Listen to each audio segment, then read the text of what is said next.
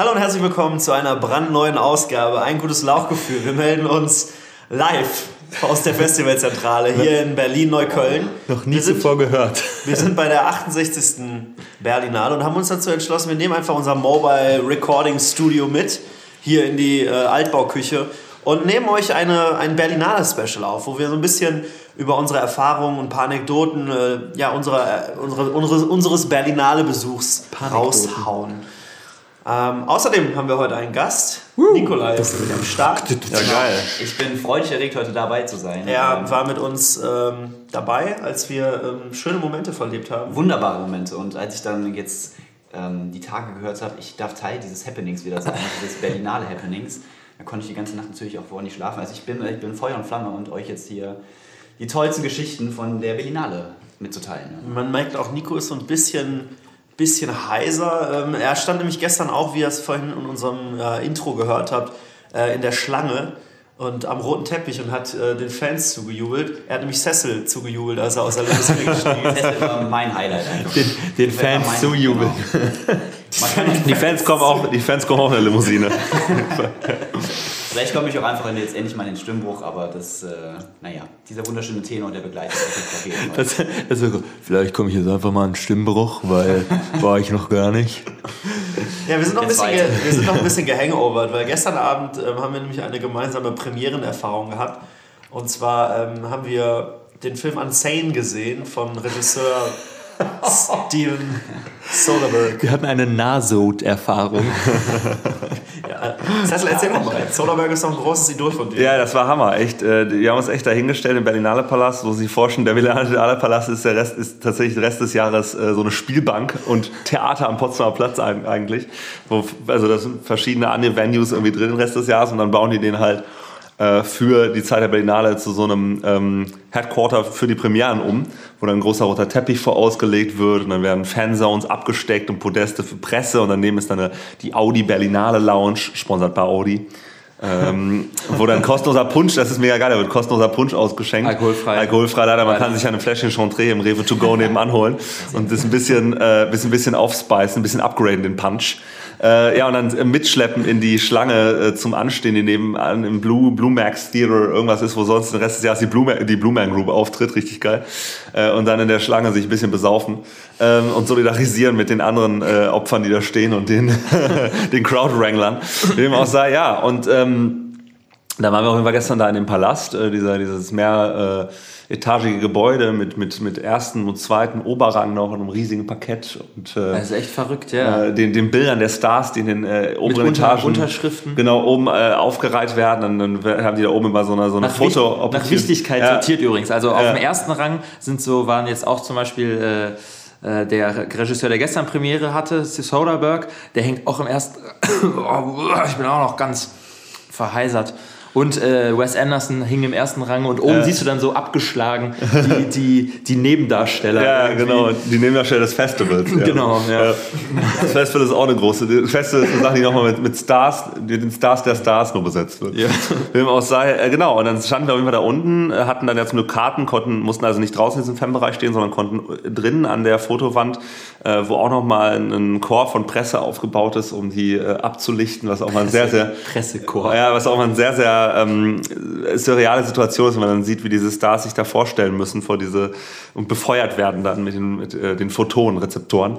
Äh, wie dem auch sei, ja, und dann standen wir da und da gibt's auch, da gibt's auch schon bald, äh, das kann, äh, ein Bild sagt mehr als tausend Worte, ein, Audio, ein audiovisuelles Medium sagt mehr als eine Million Worte, ist das äh, zu rezipieren auf unserem Instagram-Kanal. Standen wir dann da und ich habe tatsächlich Mr. Soderbergh, Mr. Soderbergh angerufen, mit mir doch bitte ein Selfie zu machen und ihm noch gesagt, dass ich seine Filme liebe und dass er mich inspiriert.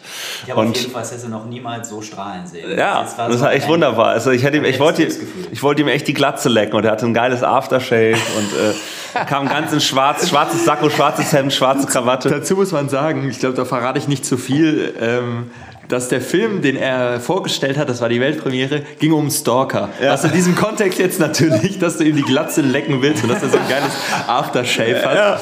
Ähm, Nochmal ganz als Kontext dazu, also für Leute, die Steven Soderbergh nicht kennen, der hat zum Beispiel, das wird so das, wird so das Projekt sein von ihm, das Most High Profile ist, äh, diese, ähm, die Oceans-Filme gemacht. Oceans 11, 12, 13 mit Brad Pitt und äh, George Clooney.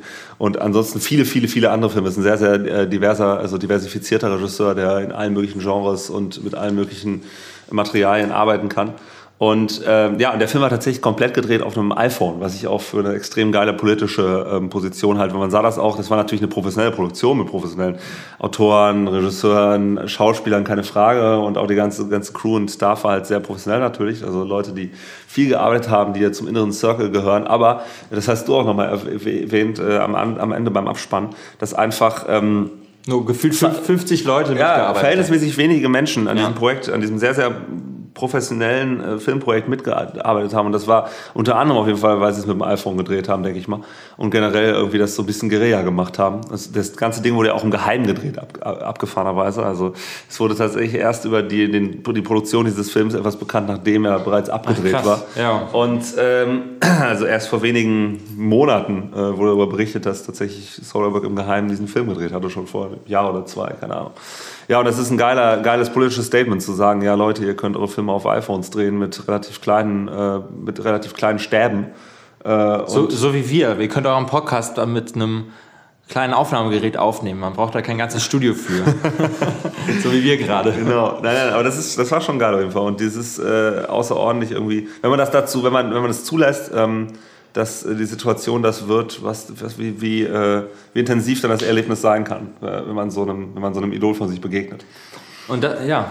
Aber wir hatten eine, äh, man muss dazu sagen, wir hatten eine relativ privilegierte Position dadurch, dass wir eben Tickets für die Vorstellung hatten. Aber äh, viel interessanter finde ich ist die Bewegung draußen vor der Tür äh, am roten Teppich, wenn mit den Limousinen die Stars vorgefahren werden. Und wir hatten da auch ähm, ein paar Erlebnisse in den letzten Tagen.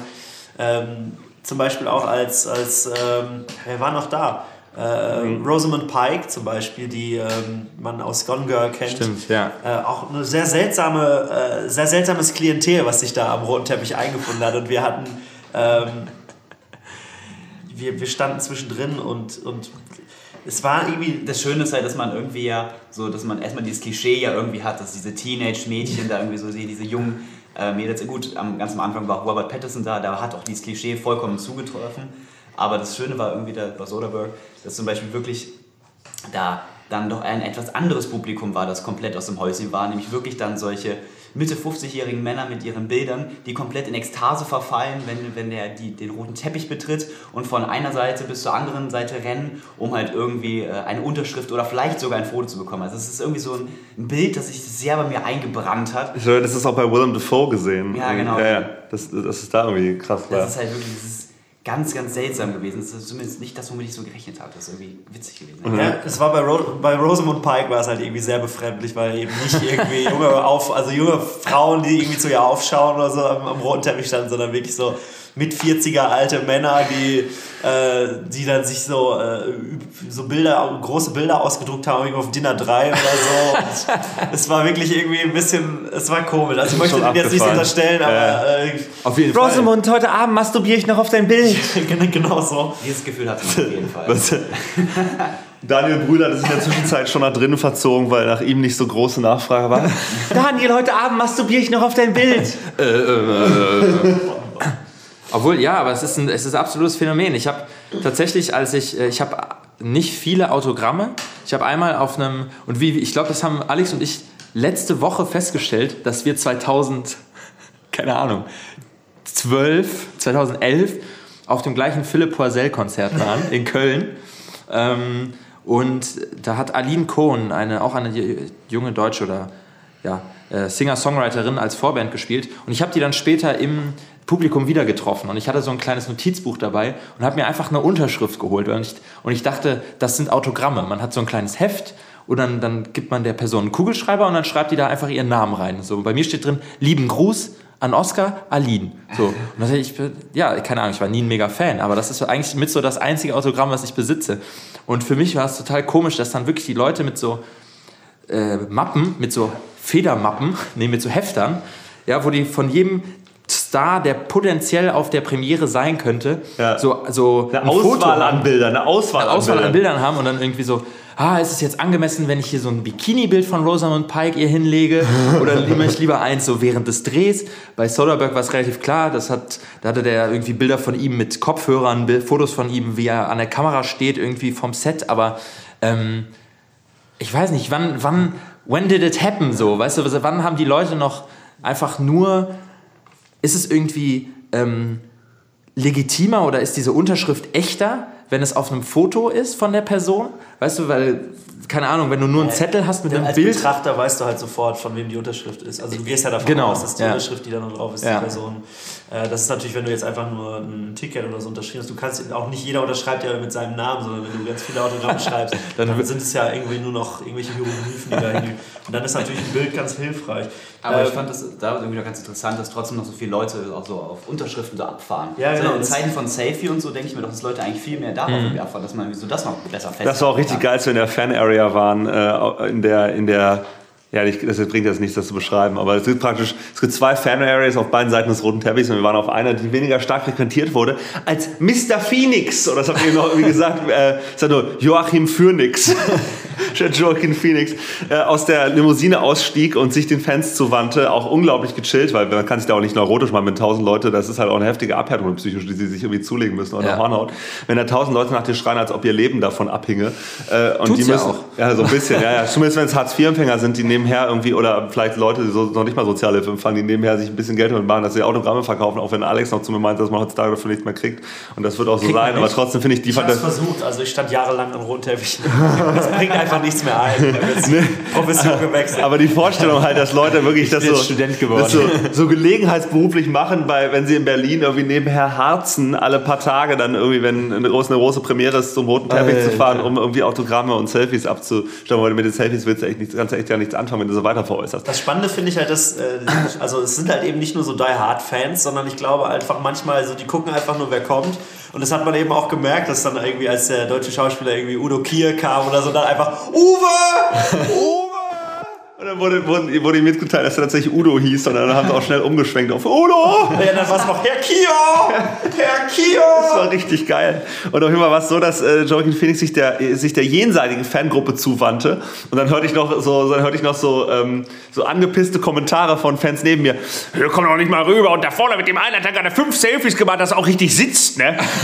Das war richtig geil. Generell sind halt die Menschen, mit denen man da. Äh, Also es buhen dann, die Leute buhen dann tatsächlich auch. Weil Was? Die stehen dann die ganze Zeit und tun so auf Die Hard Fans und wir lieben dich und so. Und dann kaum, kaum kommt er nicht für ein Selfie. Oder für uh, pfui. du Sau, ich für dich eh noch nie. Und dann, direkt online gehen und in irgendwelchen Foren so unter den, unter den Trailer ist total schreiben. arrogant. Ja, genau. Ich habe ihn jetzt getroffen, also ist total arrogant. Ich habe ihn jetzt nicht getroffen, total arrogant. so ungefähr. Ja, echt verrückt. Alex, erzähl mal ein bisschen von den geilen Leuten, äh, also dem gleichen Klientel, das ja. Ja. zum Beispiel mit uns auch in der Ticketschlange Genau, steht. mindestens Äh, genauso spannend sind eigentlich die Ticketschlangen. Man muss sich das so vorstellen, dass es gibt halt so ein, äh, also direkt in der Nähe des Berlinale Palasts so einen Ticketschalter, der normalerweise für, für äh, Musicalkarten irgendwie geöffnet ist und wird eben in der Zeit der Berlinale die Blue Man Group tritt da auf. Nochmal. Ja. in der Zeit der Berlinale dafür Zur Hochkultur geöffnet, eben, ausgerufen. ähm, Tageskarten zu verkaufen. Man muss sich das bei der Berlinale so vorstellen, äh, dass im Grunde die Veranstaltungen eigentlich alle restlos ausverkauft sind und es werden aber bestimmte Kontingente äh, für Sponsoren, für Förderer und Freunde und äh, ja, Freunde des Festivals irgendwie freigehalten. Die sind aber dazu angehalten, äh, spätestens irgendwie ab einer Stunde vor Vorstellungsbeginn ähm, entweder zu, also fest zuzusagen, dass sie kommen oder abzusagen. Und dann gelangen diese Tickets eben wieder in regulären Verkauf, sodass eben Normalsterbliche, so wie wir, ähm, Tickets, auch ziemlich gute Tickets tatsächlich ähm, noch kaufen können, die aber natürlich immer stark begrenzt sind und man muss natürlich äh, das äh, gewieft und tricky machen, dass man dann zur richtigen Zeit an der richtigen Stelle der Schlange steht, damit man irgendwie gute Plätze abgreifen kann. Und da erlebt man natürlich allerlei Kuriositäten durchaus, wenn man so eine Woche jeden Tag sich äh, da irgendwie anstellt.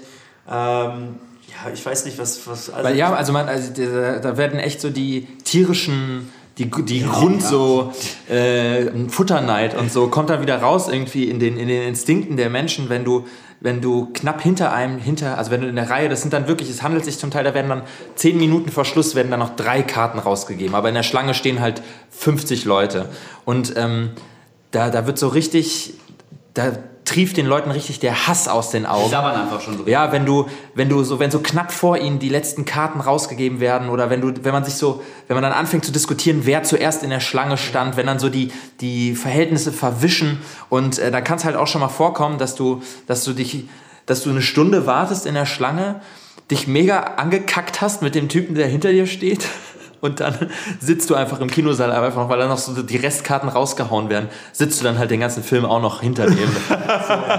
Oder neben das hatten wir genau das hatten ich und Alex letztes Jahr, als wir uns mit einer Frau ja, irgendwie drei Stunden bevor wir die Karten bekommen haben, richtig angezickt hatten, der wirklich noch so uns gegenseitig so Beschimpfungen an den Kopf geschmissen hatten, dann noch mehrere Stunden weiter mit der in der Schlange stand. Das war für äh, den letzten Wolverine-Film Logan mit Hugh Jackman und Patrick Stewart, den ich auch hart gefeiert habe. Also Patrick Stewart war natürlich, ich bin ein großer Trekkie und er hat Captain Jean-Luc Picard in Star Trek The Next Generation gespielt. und äh, wie dem auch sei, war das echt geil, weil mit der saß ja, wie du das gerade beschrieben hast, tatsächlich später dann im Parkett und das Scheiße. ist außer, awkward und strange.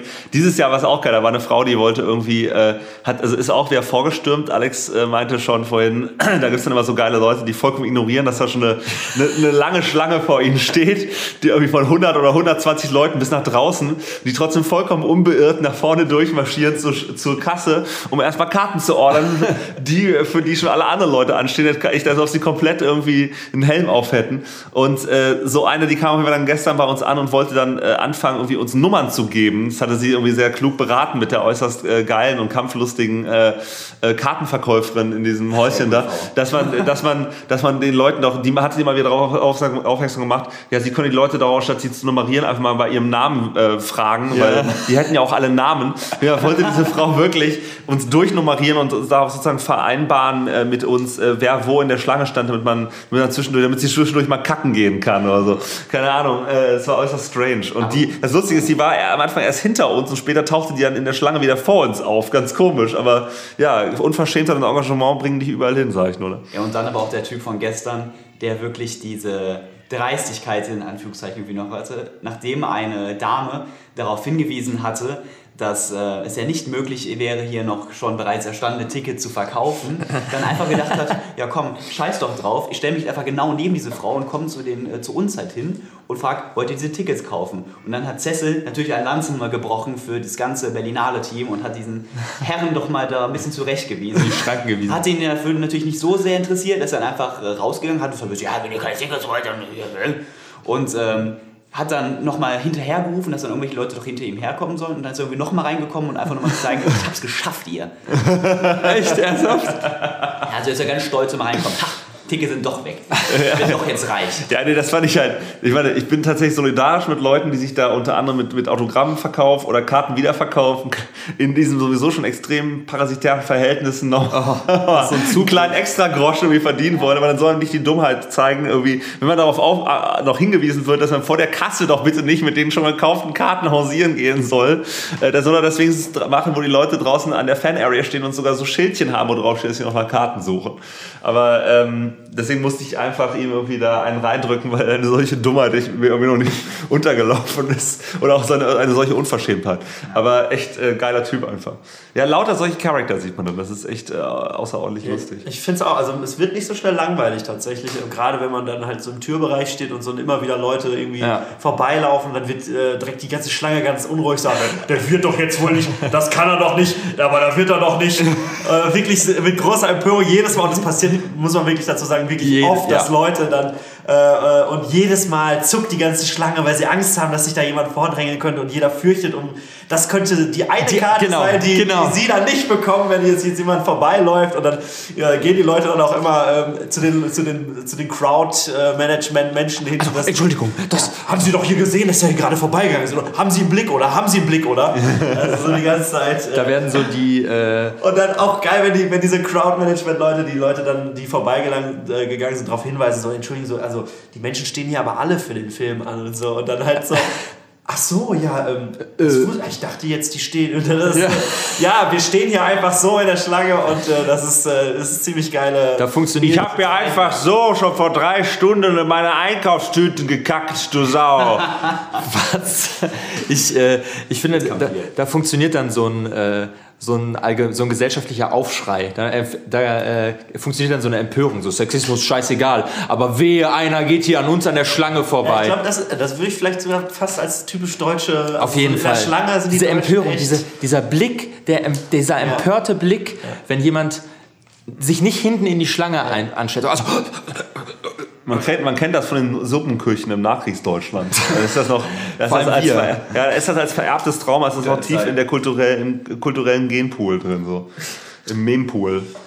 Aber jetzt mal habt ihr, ähm, ich, ich habe ich hab auch ein Highlight. Bei Cecil war es definitiv äh, äh, Stefan Söderberg, wie, wie gestern die Moderatorin immer Mit so ihrer tollen Sprecherausbildung. 2000 Mal gesagt hat. Genau. Ein kleiner Seitenhieb an dieser Stelle. Shoutout. Äh, liebe Grüße. Ähm, dies, das. Nee, aber habt ihr, so, habt ihr so Highlights, dass ihr sagt, das war diese Berlinale und ich werde immer noch dran denken, wie ich, ähm, weiß ich nicht, Rosamund Pike äh, durch den Dunst von Achselschweiß der 40-jährigen Fangemeinde ähm, Rosamund Pike gesehen habe. So, was ist, was ist so bei euch euer quasi Highlight, dass ihr so um quasi diese Star, diese Star, diese Star-Sehnsucht äh, Ich glaube, zu befriedigen. Ich glaube tatsächlich, mein Highlight ähm, war halt eigentlich kein Highlight. Das war unser erster Abend hier in Berlin äh, und wir haben direkt, ähm, sind direkt eingeglitten zur Premiere von Robert Pattinsons neuen Film Damsel, der ähm, wirklich nicht gut war, der wirklich schlecht war. Und ähm, das Schöne ist halt immer bei, der, bei den Berlinale Premieren wird dann am Ende halt dann natürlich geklatscht, weil, der, weil die Darsteller da sind und so weiter und so fort. Aus Höflichkeit, Und das war aus ja. Höflichkeit, genau. Und ähm, im Grunde fanden es aber, glaube ich, alle scheiße. Und es war halt geil, es war dann so ein verhaltener Applaus am Esse des Films und so ein alter Opa, der vor mir rechts im Rang saß, so zwischen den Applausgruppen, Scheiße war das! Scheiße!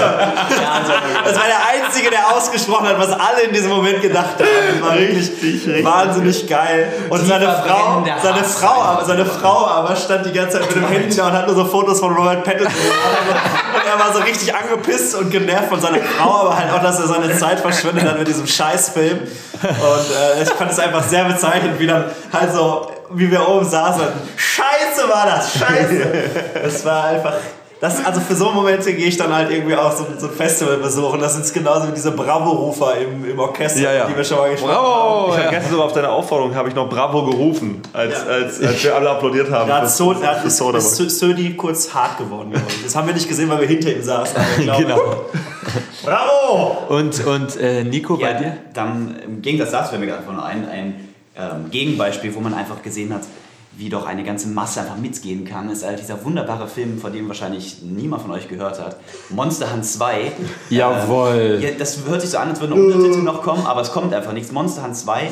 Ähm, und wir haben auch festgestellt, ich glaube, das wird ein ganz großes Franchise werden. Das ist halt so ein ähm, chinesischer ähm, Familienfilm und ähm, es geht um ein, ein, ein kleines, äh, es geht so um die Monsterwelt und die Menschenwelt, die eigentlich so getrennt voneinander leben. Aber irgendwie geht es ja darum, dass die man zusammenführen muss und Völkerverständigung, das in, dieser, in diesem Sinne noch ist. Und wie ist nochmal das kleine äh, um Wu- Wuba. Hua, Hua, Hua, genau. Wuba. Oh. Kuba. Das, das dann auch irgendwie öfters mal Szenen hat, wo es einfach nur äh, sehr intensiv gezeigt wurde, wie dieses kleine animierte Huber äh, gepinkelt hat. Ja. Mit Shot und Gegenshot. Äh, das war wirklich äh, sehr interessant. Aber generell zu sehen, wie dieses, diese die Chinesen so einen Familienfilm irgendwie inszenieren. Ich glaube, da waren ja, wir, wir drei, ja, ich meine. Ja, ja. Äh, genau, das war ziemlich geil. Wir haben uns alle vorher ein Bierchen geholt, haben uns da hingesetzt, um äh, einmal ein bisschen Spaß zu haben. Es war richtig geil, da schienen ein paar Fans des ersten Teils drin zu sein. Und als wir dann hinten wirklich ein bisschen zu laut und ein bisschen zu explizit über den Film uns lustig machten, guckten die sich auch so erbost um und uns so ange... Da war ich aber zu sehr. Weil die einfach richtig drin sein wollten und nee, das war ja okay. Also es ist mega interessant halt zu sehen, wie die Chinesen oder wie, wie, wie ein chinesischer Familienfilm, obwohl ich jetzt auch nicht, oder so aus so einem Kassenschlager, weil das ist der Nachfolger oder der, der, der, der Sequel, erfolgreichsten, das Sequel zu einem ja. Film, der zu einem bestimmten Zeitpunkt, also vor ein paar Jahren, nachdem dieser ähm, The Mermaid, sage ich nur, auch ein chinesischer Film, ihm diesen Spot weggenommen hat, äh, der erfolgreichste ähm, Kinofilm an den chinesischen Kassen aller Zeiten gewesen war.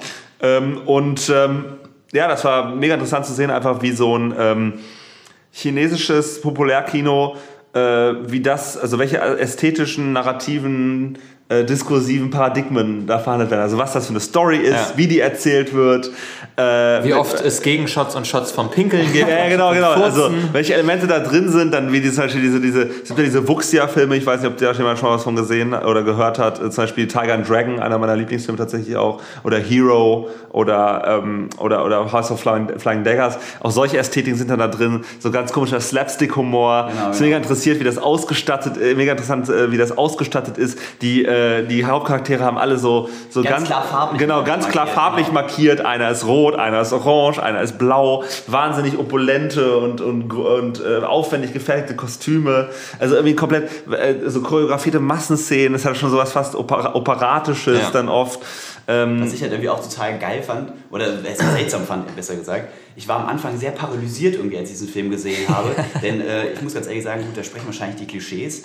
Ich gehe in einen äh, chinesischen Film Monster Hunt 2 und dann wird mir da so ein äh, Kinderfilm bzw. Familienfilm geboten, wo ich da eigentlich damit gerechnet habe, dass jetzt irgendwelche Städte zerstört werden.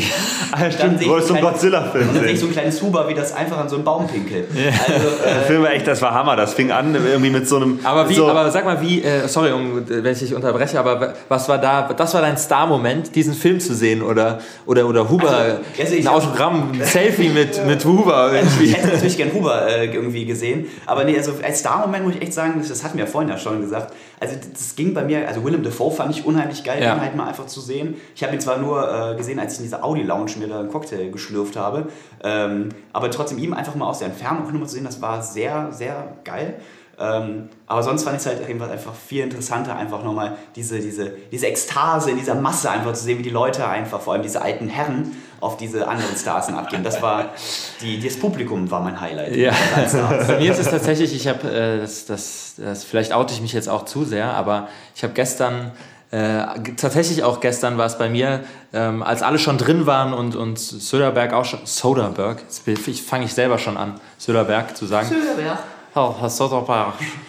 Ähm, schon drin war, wurde so, äh, wurde Cem Özdemir von seinen beiden Bodyguards Ah ja, so, richtig durch, durch so einen Seiteneingang auch reingeschoben und, und dazu muss man sagen, ich habe ja auch Vertone das mal bitte ganz kurz. äh, auch schwäbische Wurzeln und, ähm, und, und ich, er ging so einen halben Meter an mir vorbei und ich so, Herr Özdemir. Und er so, ja, das ist, ich glaube, wir gehen jetzt einfach hier so durch den Seiteneingang rein, gell? So, weißt du? Das war einfach super, super. Gerade so für junge Leute auf der Berlinale. Einfach super. Ja, und, und irgendwie mit seinen beiden Bodyguards. Dann denke ich so, oh, jo, krass, ne? Hatte mehr Bodyguards als wahrscheinlich äh, Steven Soderbergh irgendwie. Aber der hat auch Bodyguards. auf jeden Fall. Ähm, ja, das war mein Star-Moment, weil. Äh, ach doch, und ich muss sagen, ähm, Rupert Everett, das ist ein, ein englischer Schauspieler slash Regisseur. Ähm, da- das fand ich beeindruckend, wie ruhig und zurückhaltend er war. Also wie quasi dieser, wie uneurotisch er mit diesem, ähm, mit diesem Star Kult umgegangen ist, ja. Das ist, also wenn dann die ganzen tausend Fotografen, alle schreien dich mit Vornamen an. Irgendwie, Rupert, Rupert, to the left, Rupert, Rupert, rechts gucken bitte, rechts gucken, Rupert, left, Geilste the die. Deutschen, ich glaube, die waren da teilweise noch mehr. Das ist wie mit Werbung, die maximal irritieren muss, um Aufmerksamkeit zu erzeugen, wenn sie den Namen extra deutsch aussprechen. Rupert! Rupert! So, Herr, Herr. Wunderschön, Das ist wunderschön. Ja, aber die, die, die, die klopfen dann auch oder die winken oder die hauen auf die Balustrade oder so, Ja, um das irgendwie die auf jede, Aufmerksamkeit. genau so. Rupert, deine Mutter ist gerade gestorben. Rupert, ich habe deine Frau in Geiselhaft. Oder keine Ahnung. So, so einfach. Rupert, ich will 500.000 Euro Lösegeld. So, damit die einfach irgendwie gucken. Äh, das ist echt geil, echt geil. Ja, aber es Aber ist zu Stars muss ich auch noch mal ganz kurz eine Sache, also das fiel mir letztes Jahr auf und dieses Jahr wurde dann wieder, also letztes Jahr war das wirklich das erste Mal, dass ich auf einem internationalen Filmfestival war, war und auch mal mehrere Stars wirklich in The Flash gesehen habe. Und was natürlich sofort frappierend auffällt, ist, viele Schauspieler sind relativ klein, darüber haben wir auch schon gesprochen, weil das wahrscheinlich an den Proportionen zwischen Kopf und Körper liegt. Die Köpfe wirken dann größer auf die Art und Weise, wie die halt fotografiert werden, weil die Körper kleiner sind. Sie sind ein- und dann sind die irgendwie expressiver, wirken die. Sie sind, ein, Sie sind ein guter Schauspieler, Sie haben viel Erfahrung, Sie sind maximal 1,65 Meter groß. Ja, ja, da haben wir dann auch drüber, da haben wir, so, da haben wir auch drüber einen Witz gemacht, so, was sind denn diese ganzen Zwerge hier? Drehen Sie hier einen Film oder was? So, ist richtig, wir, haben, wir haben die Premiere gesehen von einem deutschen Film, äh, Das schweigende Klassenzimmer. Da wurde dann irgendwie der Maincast aufgereiht und die kamen alle in Einheitsgröße. Männlein und Weiblein, alle in Einheitsgröße, als ob die in so, als ob die in so Styroporkartons geliefert würden irgendwie. ne? Und verschiedene, also alles der gleiche Rohling und in verschiedenen Pressungen einfach. Damit, die, damit man die gut transportieren kann und auch nicht so viel, das Catering nicht so viel Geld kostet. Dem genau. Richtig geil. Auf jeden Fall, äh, das war außerordentlich, als ich letztes Jahr diese Stars gesehen habe, dann vor allem Hugh Jackman und Patrick Stewart bei der Logan-Premiere. Und ich war einfach, ich war schon relativ ekstatisch auch, Patrick Stewart zu sehen und zu, zu sehen, wie er sich da irgendwie mit so einer viel zu, für ihn auch natürlich viel zu jungen Frau umgibt. Ich sage nur, man, man ist immer nur so alt, wie sich die Frau neben einem anfühlt. ähm, aber dann auch, äh, äh, als ich Oder der Mann. oder der Mann, genau. Und als ich ihn dann, äh, und als ich dann ihn sah, ähm, und auch merkte halt, dass er einfach schon gealtert ist und wie er sich bewegt, wie seine Physikalität natürlich darunter, dass er einfach schon ein älterer Mann ist, ähm, ja, Abzüge hinnehmen muss und äh, dass er auch irgendwie, dann war da seine, seine, seine, keine Ahnung, seine Partnerin oder irgendwie ähm, die Dame, die ihn an dem Arm begleitet hat, hat dann wirklich auch mal so ein bisschen um ihn rumgefasst, fast als ob er halt irgendwie so einen Betreuer hätte, so ein bisschen. Ich dachte jetzt irgendwie auch nur ansatzweise ähm, äh, debil ist oder sowas, weil er ist natürlich schon so ein bisschen frail, weil er geht halt auf die 80 zu, weißt du. Ja. Und ähm, das hat mich mal so ein bisschen desillusioniert und das war auch sehr interessant. Letztes Jahr, da war zum Beispiel Hugh Jackman, um den war auch so eine Aura des Todes. der, hatte nämlich, der hatte nämlich Hautkrebs auf der Nase. In unserer Anwesenheit. Das wussten auch alle. Und der hatte vorher schon im Interview auf Hugh der Berlinale ja, darüber geredet und trug dann so ein Pflaster, das man auch sehen konnte auf der Nase, wo der Hautkrebs war an dieser Stelle. Und äh, den, man, den, er, den er mittlerweile hoffentlich äh, besiegt hat, aber er läuft, ist er jetzt mittlerweile amputiert. Das wäre auch interessant. Stell dir vor, Hugh Jackman würde jetzt so eine Nasenprothese tragen. Wie dem auch sei, äh, die beiden umgab so eine, so eine Aura von Angeknackstheit. Und zusammen mit der Tatsache, dass sie sozusagen nicht nur, dass, dass Schauspieler einfach auch ganz normale Menschen sind, in Menschenproportionen. Das nimmst du sofort zurück. und, und keine übermenschliche, äh, kein übermenschliches Strahlen oder übermenschliche Größe hätten, außer sie werden richtig beleuchtet und sind richtig angepinselt und in die richtigen Armani-Hüllen gewestet und haben die richtigen Düfte drauf. Äh, Aftershaves. Genau, genau. Und jetzt kommt mich gleich die Punchline. Wirken die eigentlich nicht, an, wirken die eigentlich nicht äh, wie, wie, wie, wie, wie, ja, wie so Halbgötter, wie man sich das so vorstellen könnte. Aber dann gestern Abend, und das war die Sache, da kann ich mir vorstellen, wie es für so einen Fan ist, als ich wirklich die ganze Zeit schon an die, an die, an die Ende, an das Ende des roten Teppichs, wo die Limousinen vorfahren, geguckt habe äh, und darauf wartete, dass Steven Soderbergh endlich ins Blickfeld kommt. Und als ich ihn dann endlich sah und dann so wild anfing zu gestikulieren und er dann auch irgendwie so einem Reporter und so einem, so einem Kamerateam äh, am, am, am Rand des roten Teppichs ein kleines Interview gab und er wirklich immer, also Näher kam. immer näher auf uns zuschritt langsam. Da wurde genau diese Aura, die letztes Jahr Patrick Stewart und Hugh Jackman total verloren hatten, durch ihre Todesnähe und durch ihre normal promotionierte und was auch immer, wurde wieder sozusagen aufgela aufgeladen und äh, wieder zurückgeführt auf den Pinnacle, den man sich so vorstellt. Und als er dann wirklich neben mir war und ich aber diese, diese, diese zwei Sekunden neben ihm verharren konnte, um zwei Selfies zu machen und ich den Duft des Aftershaves von seiner geilen Glatze einatmete, da war mir, da war mir klar, dass, also, dass, dass, dass eine Person so einen Status auch zurückgewinnen kann. Oder wurde dann, also die, diese beiden Begegnungen, letztes Jahr und dieses Jahr, die haben sozusagen genau die... Den die, Kreis geschlossen. Ja, die haben also die... Die haben, Leben. Die haben, den, die haben den Dynamikumfang, Yin und Yang. Die haben den Dynamikumfang des, des Stardoms mir gezeigt praktisch. Von, von Todesnähe zu, zu Übermenschlichkeit. Danke, das muss man sagen. Cecil hat gerade bei Todesnähe auf mich gezeigt und bei, bei, bei was hast du gesagt? Übermenschlichkeit. Übermenschlichkeit auf Nico. Alles klar, ich merk's schon. Ich habe mir auch mal gesagt, ich habe hier so eine, so Ja. eine imaginäre Skala. Habe ich.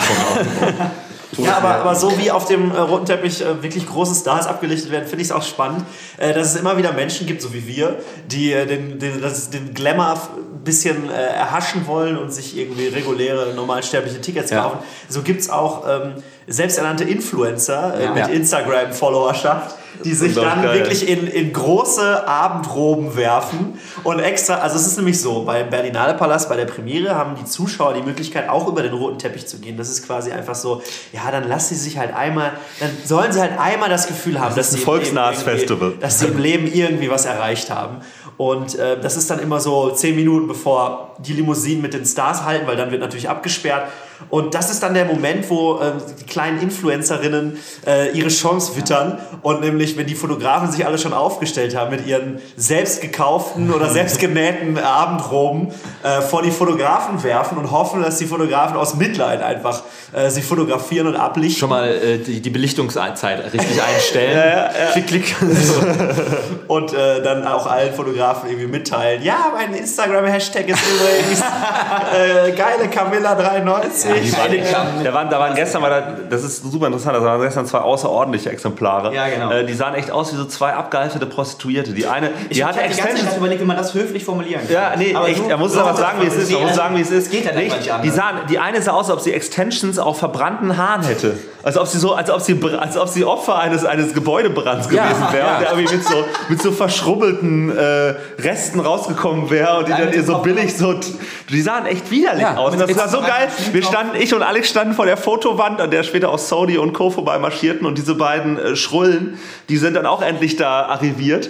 Und dann äh, haben sie immer uns alle gefragt, ob jemand ein Bild machen kann. Und ich habe ein ums andere Mal an, an Alex verwiesen, der dann von geschlagen drei oder vier oder fünf Leuten mit deren, mit deren, mit deren, mit deren Handys äh. Bilder machen Ja, musste. der Kreis gesagt, sie sollen mich bitte taggen als Fotograf. Das war unglaublich geil. Ja, und dann meinte ich auch so zu Alex, ja, so wird man Starfotograf. Aber es ist echt du Sorry, was du sagst, sorry. echt- Die haben echt hab's gesagt, so wird man Nee, Starfotograf. das habe ich zu Alex so. gesagt. Das war geil. Meine Schrullen, die waren echt, das ist also wirklich, das, das Aber it's called Fashion, baby. Look it up. Ja, auf jeden Fall. Ja, das war echt hart, wie sie da diese Bilder von sich gemacht haben. Und das ist echt geil, was ihnen da für eine Bühne geboten wird, um famous for being fame zu werden. Weil so fängt das an. Da, da, du gehst in so, an solche Keimzellen und hast da die Möglichkeit, dich sozusagen in meinst deiner Bedeutungslosigkeit Berühmtheit? assozi zu assoziieren mit, dem, mit der Aura des Berühmten und kannst dann dadurch fame for being fame Also meinst du auch, die merken das gar nicht? Das ist einfach Ignoranz, denen einfach gegenübergebracht wird eigentlich nur. Meinst du, die saugen das einfach, diese Atmosphäre so auf und glauben, dass sie gerade auch wichtig Naja, aber sie sind? inszenieren sich ja auf ihrem Ja. Instagram-Feed und das wissen ja, Ja. die, die, Ja. die Leute, die bei Instagram gucken, wissen ja nicht, ob sie nicht vielleicht doch irgendwie Eingeladen waren. werden. Ja, genau. Natürlich Ja, irgendwann, ja, ah, ja, die scheinen klar. wichtig zu sein, Ja. weil die sind irgendwie immer auf den Events und so. Genau. Was Ja. halt keiner weiß, ist, dass sie durch den fucking äh, normale Menscheneingang mit ihren Abendroben, wo andere irgendwie mit, mit Jeans und, und T-Shirt irgendwie reingekommen sind, äh, mit ihren selbstgenähten Abendroben. Ich warte noch darauf, dass so ein Berliner Flaschensammler mit so einem Einkaufswagen den roten Teppich hochfährt. Das wäre so geil, stell dir vor. Und dann, dann davor ist diese Fashionista, ist diese bekannte Influencerin. Meinst du nicht auch gestern noch? Das war auch mega geil. Erzähl doch die Story von Diddy gestern, wie er aus der Karre ausstieg mit dem. Erzähl das. Ähm, ja, also Didi Hallervorden? Die, Dieter Kosling, der Ach so. Ja, ich meine, was soll, was soll ich dazu sagen? Das passiert halt jedem mal und ich fand es einfach cool. Er ist, er ist halt äh, Richtung eingegangen, weil er dort eben die, die, die Stars begrüßt und so. Und, ähm, Kleine offensichtlich- Side Note: Dieter Koslik ist äh, der Intendant. Der Berliner Festivaldirektor. der Festivaldirektor der Berliner Internationalen Filmfestspiele und es ist ein ganz spezieller Freund von einem gutes Lauchgefühl. Ja, wir sind alle große Fans. Jedenfalls ähm, ja, wies ihm dann einfach einer der Fotografen darauf hin, dass eben sein Kuhstall weit offen stehen würde. Und er, äh, er äh, bedankte sich nur bei diesem, äh, bei diesem Fotografen mit einem Peace-Zeichen. Ja, mit so einem Victory Sign, so richtig. Oh! Nee, aber das ist halt einfach geil, wie der sich da mal. Ich habe den jetzt nur erwähnt, weil ich da It's würde fashion, generell darüber reden, was der immer für eine, was der immer für, ein- für einen Gestus und was der für, für, für, was der was für ein Verhalten an den Tag legt, wenn er da mit den Stars und auf dem roten Teppich unterwegs ist. Ja, er, er schleift immer, äh, wenn er reinkommt, das ist halt immer so, am Anfang von einer Premiere wird, dann werden dann eben äh, die, die Zuschauer begrüßt und äh, es wird eben, die, die Stars kommen dann eben nochmal rein und werden nochmal begrüßt und äh, Dieter Koslik ist dann immer, geht dann immer als erstes raus und schleift immer so die, den, den, den Star des Films, ob es jetzt der Regisseur ist oder, oder der, der, So äh, der, untergehakt, der Schauspieler. ne? Entweder untergehakt oder äh, gestern auch wirklich so an der Hand hat er dann Soderbergh so auf die Bühne gezogen. und ähm, ich, also ich meine, bei männlichen Regisseuren und so weiter, da geht's doch, aber es sieht dann halt schon immer irgendwie ein bisschen äh, komisch aus, wenn er dann so eine weibliche Hauptdarstellerin, die irgendwie 20 Zentimeter Absätze, 30 Zentimeter Absätze trägt, so hinter sich her oder dann auch so aufs Podest schubst oder so, so jetzt setz dich da hin, du. Die, die haben Beute aus Busch gemacht, nehmen mit auf Festival Premiere. So, so ungefähr sieht das aus, Alter. Unglaublich. Ja, es ist auf jeden Fall, es ist, ihr merkt, ähm, liebe Zuhörerinnen und Zuhörer, wie ekstatisch wir noch sind, ähm, dadurch, dass wir diesen Star Glamour und Glitter abkriegen und mitnehmen und aufsaugen und vereinnahmen und ähm, es ist auf jeden Fall eine geile Sache und ich freue mich auch, ich muss noch mal sagen, ich freue mich unglaublich, dass die Jungs äh, hier in für mich erreichbare Nähen sind und ich in ihrem ähm, Neuköllner Hipster Apartment ähm, heute Nacht auch sogar die Nacht verbringen durfte. Das war mega geil. Ich hatte einfach so eine geile. Auf dem Luftmatratzengebirge. Genau, im, im, in der, in der äh, Gästeritze. Gäste, Gästerille. Gisteritze, ja? Und, ähm. Genau. und äh, in so einem geilen, wie ich heute Morgen erfahren habe, eine Decke, die schon in, der geilen Hipsterwohnung war, was noch so ein, mit so einem Aufdruck von, wo so ein Katze und so ein Hund, so ein Welpe und ein Kätzchen aufgedruckt sind. Auch wieder und, und genau, und, und äh, aus so eine Wolldecke aus Polyester, also Polyesterwolle, man, wer kennt sie nicht. Und heute Nacht hier übernachten durfte, das war mega geil, weil dann hatte ich auch noch mal so ein bisschen quasi aus, aus der Filmstadt Babelsberg, muss man ja, wenn man ehrlich ist, sagen, ja, ähm, hier in den, nach Berlin und äh, mit den Jungs aufzuzeichnen. Das, das ist, Ja, Sch- Schlafen ist eigentlich auch noch ein gutes Stichwort. Ähm, tatsächlich ist es so, dass unter den Berlinale, also unter den erprobten Berlinale-Gängern, äh, die Kinos tatsächlich nur bewertet werden, wie bequem die Sitze sind und auf welchen Sitzen man am besten schlafen kann. Und dann so, guckt man im Programm, wel- welcher Film, ah, läuft im Delphi, ja, die haben die besten Ja. Sitze. Da, kann man, da kann man, wenn der Film scheiße ist, dann kannst du einfach Nickerchen. schlafen. Kannst du nickerchen. Oh, Zo- Zoo, Zoopalast 2, geil. Erste Reihe hat Hocker, richtig geil. Also da, wird Beine wirklich so, da werden dann auch die, die, die Veranstaltungen gewählt, so nach welcher Vorstellung in welchem Kino dann stattfindet. Es werden ja immer von, mehrere, von den Filmen mehrere Screenings gezeigt in verschiedenen Kinos und äh, dann sucht, sucht man sich immer die Veranstaltung raus, wo die, die Sitze am bequemsten sind. Und ähm, ja, das Delphi hat auf jeden Fall sehr bequeme Sitze, die sich Kann tatsächlich auch, auch, ja, so nach hinten lehnen. So nach hinten, und, so und äh, für mich als, ähm, sage ich mal, ich bin ja 2,36 Meter groß und ähm, passe also knapp durch die Türen von einem Berliner Altbau. und und ähm, ja, und für mich war das in dem Delphi ist auch extrem viel Beinfreiheit. Also als, als kleine Empfehlung als, als für unsere Berliner Zuhörerschaft, ähm, wenn, ihr, wenn ihr groß seid und viel Beinfreiheit braucht, in dem, in dem Delphi Filmpalast, nicht in dem Delphi Lux, sondern in dem Delphi Filmpalast, da sind die Sitze extrem geil, sehr viel Beinfreiheit. In anderen Kinos hast du wirklich, ist es schlechter als bei Ryanair in der Economy-Klasse. Das, muss man wirklich mal sagen. Also, Da gehen manchmal Leute verloren, weil sie einfach stecken bleiben. die bleiben dann einfach da. Ach nee, der ist schon seit einer Woche da. Genau, die findet man dann so in der, in der Ritze. Ja, ähm, ja es, war, es war geil. Es war, es war schön gewesen. Cool, cool, cool, cool. Aber neben cool, dem ganzen ähm, Glamour, den wir hatten, muss ich auch sagen, wir waren ja auch dann einmal auf, der, auf einer glamourösen oder eben nicht glamourösen ZDF Aftershow Party. Und äh, da muss ich sagen, da war ich doch ein wenig äh, schockiert im Endeffekt, wo ich doch echt gedacht habe, ZDF, jetzt wird hier aber richtig nochmal aufgefahren. Das war doch äh, an sich ein äh, recht äh, interessantes Erlebnis, vor allem als wir gesucht haben, wo diese Feier doch stattfinden soll haben wir erstmal keinen großen Eingang gefunden, haben dann irgendwie, da standen wir nur vor so einem kleinen äh, Plattenbau, mit so so einer kleinen Wohnung, haben wir jetzt überlegt, ob es dann vielleicht doch der ZDF-Praktikant dann irgendwie gesagt hat, hier, hier in seiner Butze wird dann jetzt so eine fette Aftershow-Party noch gemacht. Wie geil.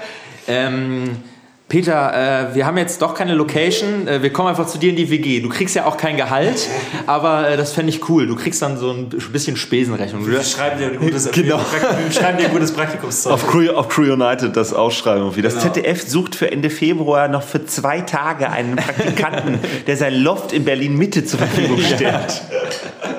so eine Altbauwohnung für, für eine, für eine Aftershow-Party zur Verfügung stellen. Ja, irgendwo müssen, ja, ich dachte auch, also mit unseren Steuergeldern würde mehr Sinnvolles gemacht werden, aber die Aftershow-Party war enttäuschend. Also Aber das ist. Äh, Jetzt haben wir den Dancefloor gehijackt. Zu dieser, ich weiß nicht, als was das, ähm, es gibt so zwei Berlinale Ebenen, muss man fast sagen. Es ist natürlich, es wird immer, oder drei vielleicht, es wird einerseits diese Glamour und diese Premieren, dann wird ja immer gesagt, das ist ein Zuschauerfestival, die Berlinale, weil viele auch eben gucken können, weil am letzten Tag kann man, können auch, ist für die Öffentlichkeit quasi, sind alle Filme nochmal geöffnet. Aber es ist halt auch ein Branchenfestival äh, und ich denke, so eine ZDF-Party, da kommen dann irgendwie da kommst du hin, wenn du irgendwie in der Branche arbeitest, irgendwie mit dem ZDF zu tun hast, dann hältst du zwei Stunden bedeutungslosen Smalltalk und dann gehst du nach Hause, weil du am nächsten Morgen halt das nächste Meeting hast und äh, dann kommen aber irgendwelche Studenten, die denken so, geil, ZDF-Party, voll gut. kostenlos. Kostenlos, umsonst offen. Und ähm, ab 0.30 Uhr sind dann aber noch 20 Leute auf der Tanzfläche, ähm, weil alle anderen einfach viel zu müde schon sind und viel zu, sagen wir es ehrlich, viel zu eingerostet viel und zu alt. Wir Ja, hätten eh nicht gut getanzt. Das wäre Genau. scheiße gewesen. Zum Glück sind die gegangen. will auch keiner sehen. Aber das einzige schöne Erlebnis, das ich bei dieser Party hatte, war wirklich, dass ich es erstmal wieder gesehen habe, seit ungefähr, keine Ahnung, wann ich das letzte Mal sowas erleben durfte, dass ein DJ gescratcht hat. Aber wirklich auch mitten im Song einfach die ganze Zeit gedacht habe, jetzt zeige ich mal richtig, was ich hier in der DJ-Schule gelernt habe. Und äh, das war wirklich unschön. Das war einfach unangenehm und man hatte schon die Tomaten in der Hand. Um. Das war echt irre, ja. Der Typ, der war, der war, der, der, der hat am besten, der hat seinen Job am besten gemacht und am wenigsten davon merkte. Weil, wie es ganz oft ist bei verschiedenen Jobs, aber äh, der, das war echt irre, weil sobald er irgendwie, äh, was auch immer ein DJ macht, raushängen lassen wollte, wurde es ganz schlimm. Und der sollte einfach, einfach das, was er den größten Teil des Abends gemacht hat, nämlich mit der irgendeiner so einer ra- random Shuffle Spotify-Playlist mit seinem eigenen, mit seinem MacBook tanzen. Aber, aber ähm, da fällt mir ein, Ganz schlimme Übergänge hat er mal gemacht zwischen irgendwie den ästhetisch zueinander unpassendsten Songs. Unglaublich. Und ich weiß nicht, ob Alex mir das gezeigt hat oder ob Finn mir das gezeigt hat, aber um ihm quasi jetzt noch ähm, gegen Ende der, der Folge nochmal so mental wenigstens ins Boot zu holen, ähm, ein, ein Video von einer Boiler Room Session. Und ich weiß nicht, es tut mir leid, ich, mir fällt nicht ein, wer es ist. Vielleicht äh, schaut ich das noch über die Story aus.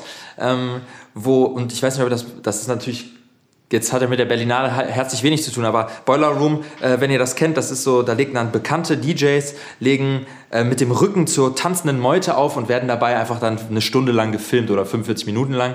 Und ähm, das ist irgendwie, weil es so nah ist und weil der DJ nicht in seiner äh, Booth steht, sondern eben direkt im Publikum quasi. Und das ist so mega crazy. Das ist halt auch irgendein bekannter DJ, der dann da abmischt und plötzlich greift so ein mega besoffener, greift von hinten so aufs Mischpult, auf die Platte, die gerade läuft und packt einfach so auf die Platte macht und zieht so. und du siehst so das Publikum, wie es sich so, so umdreht und der DJ irgendwie guckt. Das Geilste ist, dass der DJ einfach richtig cool bleibt und einfach nichts macht. Das mussten wir gleich sagen. Und dann Richtig im geil. Beat lässt der, der Gast das aber wieder also los und, oh, lässt es und, wieder los. und der, der, der DJ rettet dann, macht dann noch irgendeinen geilen Drop oder so rein. Und das ist einfach direkt so, ja, du hast richtig drauf. Aber, Ja, ähm, so einen hatten wir leider nicht auf der ZDF. ab. nee. aber das Aber war ja auch kostenlos. ähm, das, das, DJ Hat ja die, die, die Platten gespinnt. DJ Kleber. Andrea Kiebel, DJ Andrea Kiebel. DJ, Vom ZDF, die ZDF-Fernsehgarten. DJ Lanz. DJ Lanz. Richtig verrückt. Ich glaube, es, ich glaube, es ist soweit. Liebe Freunde, liebe Hörerinnen und Hörer des guten Lauchgefühls, das war die Berlinale Sonderfolge von Ein gutes Lauchgefühl ähm, von der 68. Berlinale. Ich, am, übrigens am Anfang, um den Kreis zu schließen, dachte ich erst, herzlich willkommen, wir von der 68. Und ich so, krass, letztens hatten wir die 25. Folge. Bei der 68. Folge. Aber nein, das war die 68. Zur 68. Folge von der 25. Berlinale. Genau. Ich hoffe, ihr habt ein bisschen Spaß gehabt. Wir hatten auf jeden Fall viel Spaß hier in einer Woche Berlinale und wir melden uns äh, demnächst wieder zurück aus dem Headquarter, ähm, aus dem Lauch-Headquarter, aus der Erde. Lauchquarter. Aus dem, aus dem Headquarter, aus der Erde. Ähm, äh, äh, checkt doch nochmal unseren Instagram aus. Wir werden noch ein bisschen Material von der Berlinale irgendwie posten. Äh, generell lohnt es sich da immer, uns ein bisschen zu folgen und ein bisschen äh, unsere Abenteuer äh, zu beobachten. Ed, Ich danke euch, mein Lieben. dass Ja, ich, danke- äh, wir danken dir, partizipieren dass du dabei bei warst, Nico. Gute Herzlichen Sache. Dank. Vielen lieben Dank. Wir hören dich vielleicht immer wieder, würde ich sagen. Auf jeden Fall. Wenn, wenn ihr meine wunderbare Stimme, die vielleicht auch ein bisschen äh, höher dann wieder werden kann, Bitte nicht. dann ähm, gerne doch. Sehr, sehr gerne doch. Würde ich mich sehr freuen. Ja, super. Super. So. Finden wir Spaß. Dann würde ich sagen. Genau. ja, das war, das war das ange, jetzt. angetäuschte. Kommt jetzt. Frank, Macht's gut, Leute. Bis dann. Tschüss. Ciao.